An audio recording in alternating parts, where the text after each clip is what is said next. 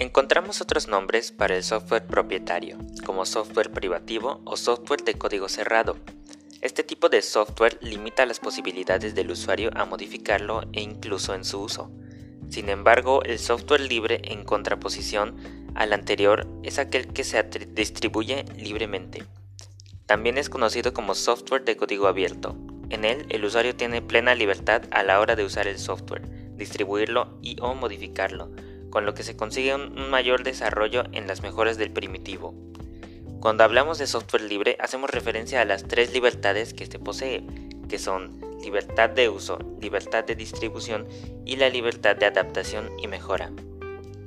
El software libre es afín a la idea de aldea global, donde la comunidad se beneficia mutuamente, creciendo sin restricciones.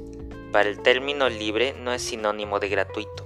Lo que ocurre es que tal vez asociemos ambos conceptos por la traducción general del anglicismo free es decir, el software libre puede ser distribuido comercialmente.